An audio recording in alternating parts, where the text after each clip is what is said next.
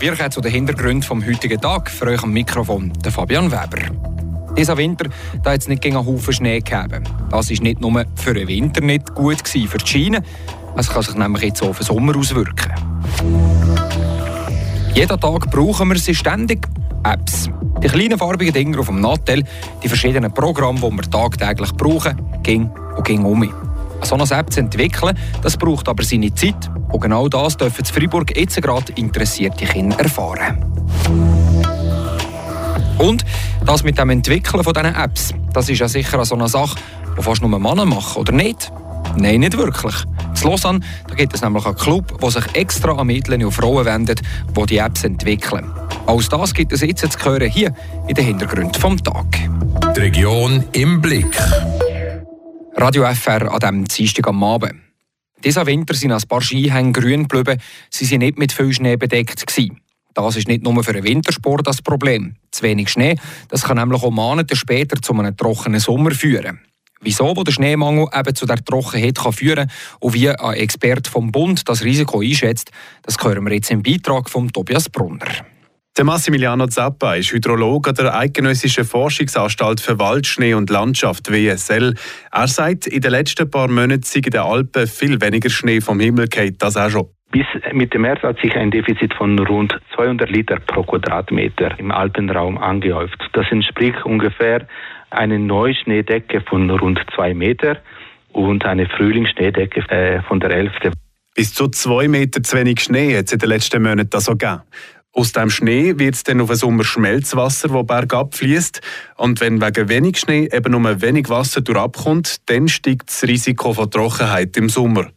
Das Risiko wird laut dem Hydrolog vom Bund kleiner, wenn es in den Monaten April und Mai noch etwa 14 Regentage gibt. Und dann sind wir bis Ende Mai so weit, dass äh, vielleicht dieses Risiko wieder in eine Sommertrockenheit in den Alpen äh, reinzukommen wie im Vorjahr, da ist dieses Risiko dann entschärft sagt der Massimiliano Zappa von der Eidgenössischen Forschungsanstalt für Waldschnee und Landschaft WSL. Das also ist die Situation im Alpenraum. Und morgen Mittwoch da wollen wir dann noch genauer auf Freiburg gucken, wie es bei uns aussieht und im Alpenforum. Der langjährige DRS-ES-Wetterfrosch, der Marius Longo, der erzählt uns nämlich, was er mit seiner Wetterstation Stavers gemessen hat und wie gross die Erdgefahr einschätzt, dass dieser Sommer um so eine trockener könnte sein wie dieser Löschjahr. Das gibt es eben morgen hier auf Radio FR zu hören. Jetzt aber wollen wir zuerst hören, was die Schweiz heute bewegt hat. Das Wichtigste vom Tag zusammengestellt von Philipp Bürgi. Die Universität Freiburg dürfte ab Februar 2024 eine neue Rektorin erhalten. An der Plenarversammlung setzte sich die aktuelle Vizerektorin Katharina Fromm gegen ihren Konkurrenten Christian Bosche durch. Seit Oktober 2006 ist Katharina Fromm ordentliche Professorin am Lehrstuhl für anorganische Chemie an der Universität Freiburg. Die formelle Wahl wird vom Senat am 17. Mai abgehalten und muss anschließend vom Staatsrat genehmigt werden. Der Ständerat stellt sich hinter die vom Bund eingegangenen Verpflichtungen von 109 Milliarden Franken im Zusammenhang mit der Übernahme der CS durch die UBS. Dies hat das Stöckli mit 29 zu 6 Stimmen bei sieben Enthaltungen beschlossen. Der Nationalrat entscheidet heute Abend. Und noch zum Sport Eishockey. Ludovic Weber, der Freiburger Torhüter der ZSC Lions, reist per sofort zur Schweizer Nazi ins Wallis und steht heute Nachmittag beim Training auf dem Eis. Conor Hughes, der Torhüter von Freiburg-Gotteron, ist aus familiären Gründen nicht bei der Nazi. Ob und wann Hughes in der WM-Vorbereitung zum Team von Patrick Fischer stößt, ist nicht klar. Neben den beiden Torhütern sind aus Freiburger Sicht Christoph Bertschi, Sandro Schmidt, Andrea Glauser und David Ebischer im ersten Aufgebot von Patrick Fischer. Wir brauchen sie den ganzen Tag lang, jeden Tag, die Apps auf unserem Handy. Viele Erwachsene wissen aber gar nicht, was da eigentlich für eine Bütze dahinter steckt und noch weniger sind sich das die Kinder bewusst. Genau das soll sich jetzt ändern, erzählt uns der Renato Forni in seinem Beitrag. Ein Game auf dem Tablet oder auf der Konsole, das spielen die Kinder besonders gern. Was aber sicher viele davon nicht wissen, bis so ein Game programmiert ist, da dauert es Monate bis Jahre. Die Kinder für das zu sensibilisieren, das ist jetzt das Ziel vom Freiburger vom Louis Berthollet und der Codecamp-Organisation. Ihnen beizubringen, ja, wie man programmiert, also was das überhaupt ist, wie es vielleicht so hinter einem Game oder so einer Online-Applikation aussieht und mal einen Einblick ihnen zu ermöglichen und ihnen eigentlich auch die Möglichkeit geben, das mal selber so ein bisschen kreativ können zu arbeiten in so einem Umfeld und ein bisschen etwas selber zu erstellen. Also anstatt immer das nur können zu brauchen, mal wirklich können selber äh, etwas selber zu bauen. Was jetzt kompliziert tönt, ist es eigentlich gar nicht. Man heißt sagen, äh, eine vereinfachte Entwicklungsumgebung, wo man programmieren tut, so wie vordefinierte Logik, ein bisschen wie im Lego-Style zum ersten Mal selber machen. Und über die drei Tage verteilt bauen sie dann sozusagen ihr eigenes Game oder ihre eigene Webseite, wo sie können selber so ein bisschen ihre Geschichte und ihre Ideen entfalten oder halt einbringen. Und dabei hat Louis Berthollet auch mit den Kindern schon erstaunliche Erfahrungen gemacht. Und wenn es nachher dazu kommt, dass gewisse Kinder von selber auf, auf Lösungen kommen, wie wir jetzt das und das können programmieren können, selber mit Lösungsansätzen kommen, ist das wirklich mega, mega cool. Und dann denkt man so, wow, okay, hat es wirklich etwas gebracht, man hat dann etwas beibringen die schönste Erfahrung, die ich gemacht habe, ist, wo das Kind so interessiert ist, dass wir nachher angefangen ein Projekt zusammen zu machen für eine kleine Wäschfirma von seinem Dorf, wo er können, durfte eigentlich für die Firma eine eigene Webseite bauen. Sozusagen also wie so einen ersten kleinen Auftrag äh, als Entwickler.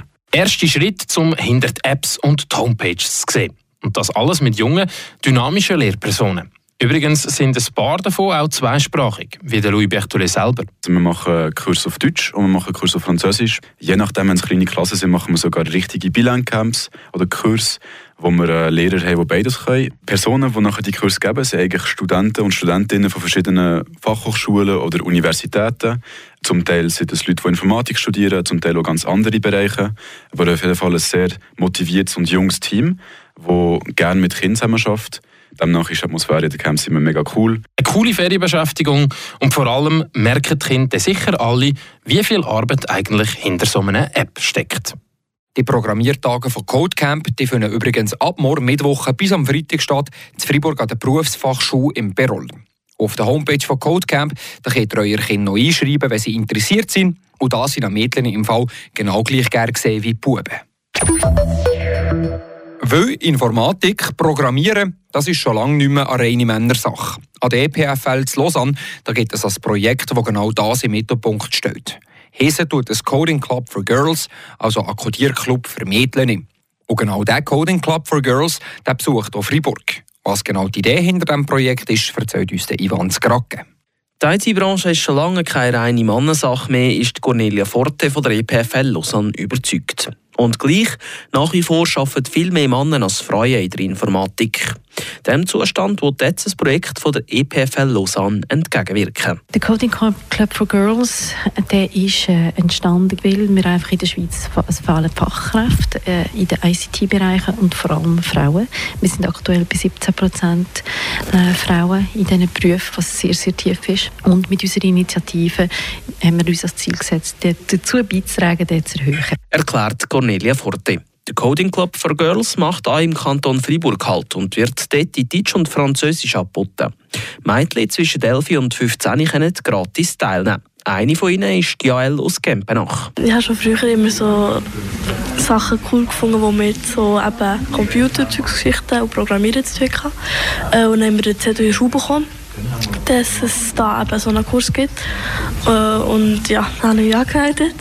Die Eltern von ihr waren sofort begeistert, erzählt die Zwölfjährige. Die Kurse sind im Alter und den Fähigkeiten angepasst. So steht bei der Jael, die schon zum zweiten Mal am Coding Club for Girls teilnimmt, heute auf dem Programm. Also ich habe das Vieren gemacht und jetzt probiere ich da oben drauf ein Hausdach zu machen, dass es so ein Haus wird. Das Projekt wird vielseitig unterstützt, zum Beispiel vom Büro für Gleichstellung von Mann und Frau. Das Gleichstellungsbüro das unterstützt also ein Projekt, das sich nur an Mädchen richtet. Wieso, Cornelia Forte? Vielfach sind einfach Buben schon ein bisschen mehr informatikorientiert und Mädchen sind wie fast manchmal ein bisschen geniert oder haben das Gefühl, das kann ich ja gar nicht. Das sind so Stereotypen, die man hat. Und wir haben festgestellt, dass Mädchen, wenn sie untereinander sind, äh, haben sie einfach die Hemmschwellen nicht. Oder sie sind, sie sind alle auf dem gleichen Niveau, sie haben, sie haben alle die gleiche Leidenschaft im Prinzip.